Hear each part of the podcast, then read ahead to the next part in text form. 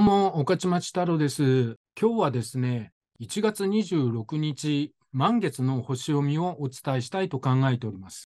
いやー、1月21日にいよいよ冥王星が水亀座に入りました。ちょうどこれですね。これが冥王星、水亀座0度というところに入った。2024年、水亀座に冥王星が入った第1回の新月や満月。今回は満月なんですが、満月の星読みとなります。どういうメッセージがあるのかお伝えしていきます。今回はお伝えしたいことは一つだけです。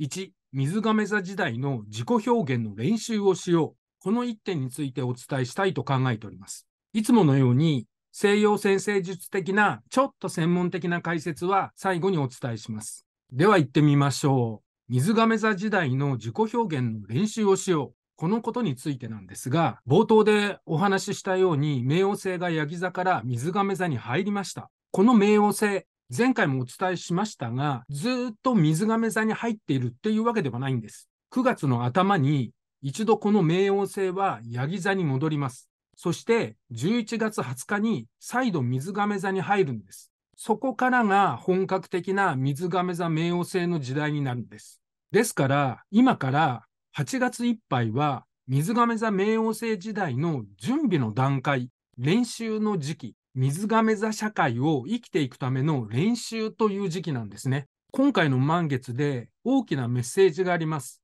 この水亀座の環境に合わせて、まあ、例えば演じるように生活スタイル、表現を変えていこうっていう運気が今回あります。どういうことかというと、一つ一つ紐解いてお伝えいたします。私たちって普段から〇〇しなければならないよね的な考え方ってしがちなんですね。どうしても今までの環境がそうさせていたし、そうせざるを得なかったっていうこともあると思うんです。だけど、水亀座時代はこれがなくなります。ですから、この考え一回捨てましょう。これまでのヤギ座的な特徴っていうのは、例えば丸の内のビジネス街、そこではきっちりとしたスーツ姿のビジネスパーソンがたくさん歩いていました。みんな同じです。いやいや、当たり前ですよね。ビジネスパーソンってそういうものなんですから。商談があるから、ちゃんとした格好をしなきゃいけないという考え方もあるかもしれません。みんなスーツを着ているから、私もスーツを着ましょう。そんな感じなので、まあ、暗黙の了解っていうか、同調圧力みたいな感じなものが、ヤギ座的な社会の中にはありました。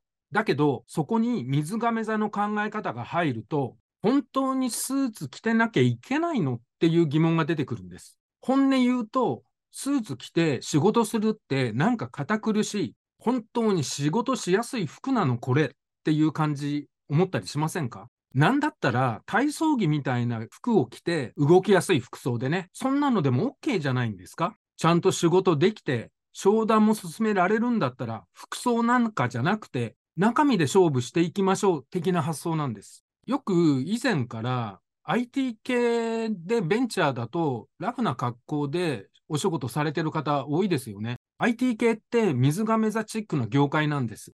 服装でビジネスなんかしていません。本質とか中身で勝負してます。だって、プログラミングがちゃんとできてなかったら、いくらスーツでビシッとしててもしょうがないじゃないですか。そういう世界なんですよ。みたいな感じです。水亀座の時代は同調圧力なんてありません。何でもありです。どんなことしてでもいい時代です。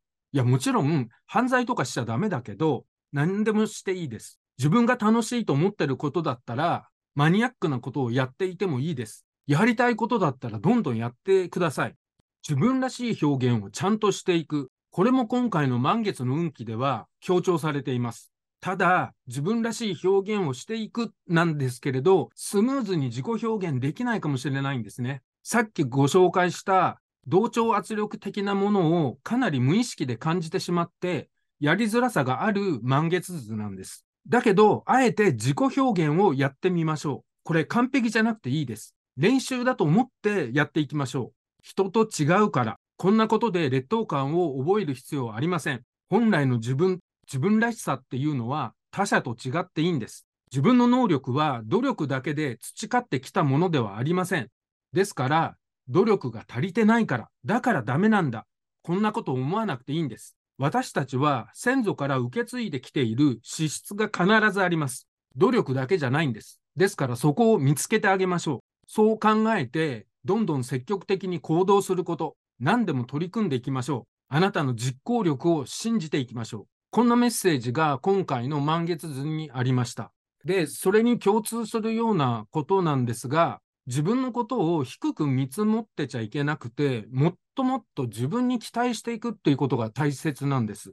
これ、先日セッションしていて出てきた話で、先生術師として私も同じことを考えていて、とても共感したことがありました。多くの人に知ってもらいたいので、今回の満月読みの最後に皆さんにシェアしたいと思います。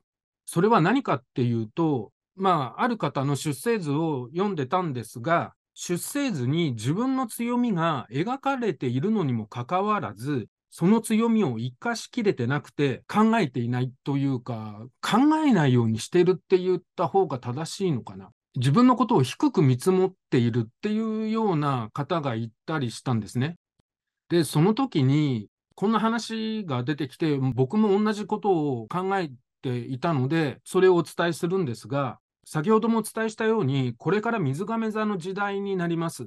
多かれ少なかれ自分自身、自分の強みっていうものを知って、自分らしく生きていくことを問われます。いつか必ず自分と向き合うような時期が来ます。なぜならば、ヤギ座的な縦社会、縦の権力に依存して守られている。そういうヤギ座的な世界は壊れてなくなるからです。そうなると自分と向き合って自分はどうやって生きていけばいいのか。そんな自分と対話する時間が必ず出てきます。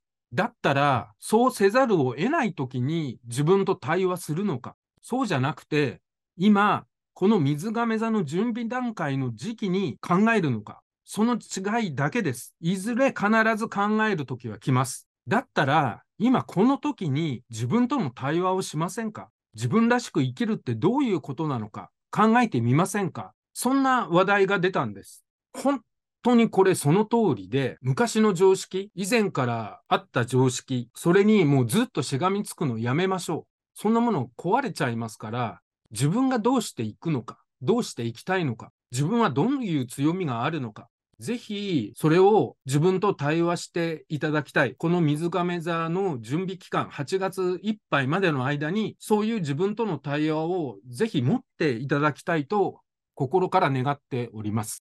ということで、ここからは西洋先生術的なお話に移りたいと思います。今回の満月図なんですが、水亀座5度の太陽と月、これが180度関係にある満月図です。太陽の横には冥王星がいて、で、この太陽月ラインと、あと木星で T スクエアができています。太陽のサビアンシンボルは水亀座6度、ミステリー劇の演技者ということで、これはま演技していこうということなんですが、周囲の環境に合わせて演技していこうという意味合いです。じゃあどんな環境かっていうことなんですが、それがこの隣にある冥王星ですね。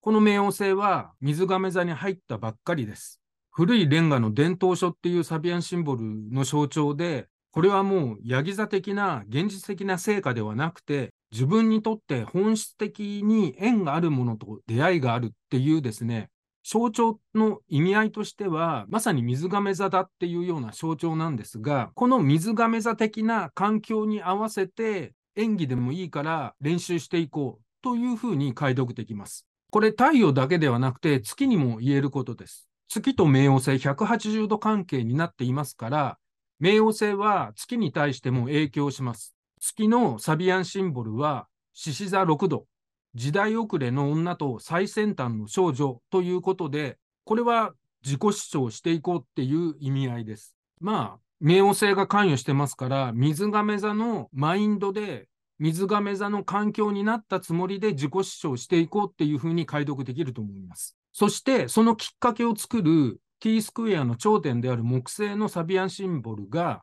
自分には受け継がれた資質があるっていう意味合いですので、努力が足りないだとか、自己主張なんてできないなんていうふうに考えずに、ちゃんと受け継がれているあなたらしい資質がちゃんとあるんだから、それを信じて自己表現していこうっていうことをこの T スクエアでは言っています。なんですけど、一点あれと思うところがあって、それは何かというと、この土星が月と150度になってるんですね。この土星のサビアンシンボルというのは、自分の個性というものを捨てて、社会のために貢献していこうっていう象徴なんです。月のサビアンシンボルである自己表現、自己主張していこうっていうのと真逆なんですね。150度がそれを顕著に現れていると考えられます。ですから自己表現していくのはとてもスムーズさないです。なんだけど、今の時期を考えると、自己表現していくっていう方がやっぱり大切で、練習チックになってもいいから、水亀座らしい、自分らしい自己表現っていうものをしていこうということをお伝えしました。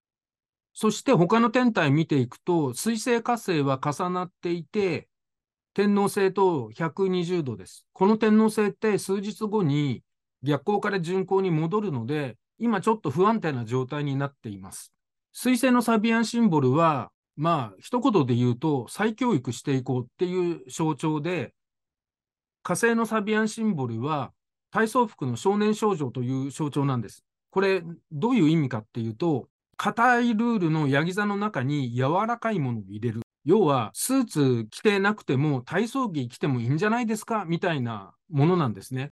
これなんか考えようによっては、ヤギ座を壊して水亀座チックになるっていう解読でもいいかなって思います。まあ本来は蟹座が入ってくるっていうような象徴なんですけれども、でも水亀座としても読んでもおかしくないかなって考えました。そしてこの金星と土星と木星で小三角を作っています。土星と木星のサビアンシンボルは先ほどお伝えした通りで、金星のサビアンシンボルは、どんどん積極的に行動すること、何でも取り入れていこう、自分の実行力を信じようっていうような意味です。なので、全体通じて自分を出していくとか、自分の能力を信じるっていうメッセージ性が結構強いなっていう感じがしました。まあ、土星がね、150度になってるっていうところがあるので、スムーズさは出せないけれども、まあ練習として出していきましょう。そういうメッセージを解読いたしました。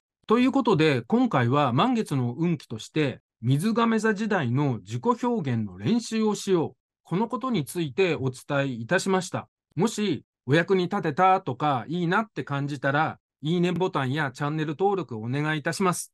はい。最後までご視聴ありがとうございました。また次回お会いいたしましょう。御徒町太郎でした。ではではでは、失礼いたします。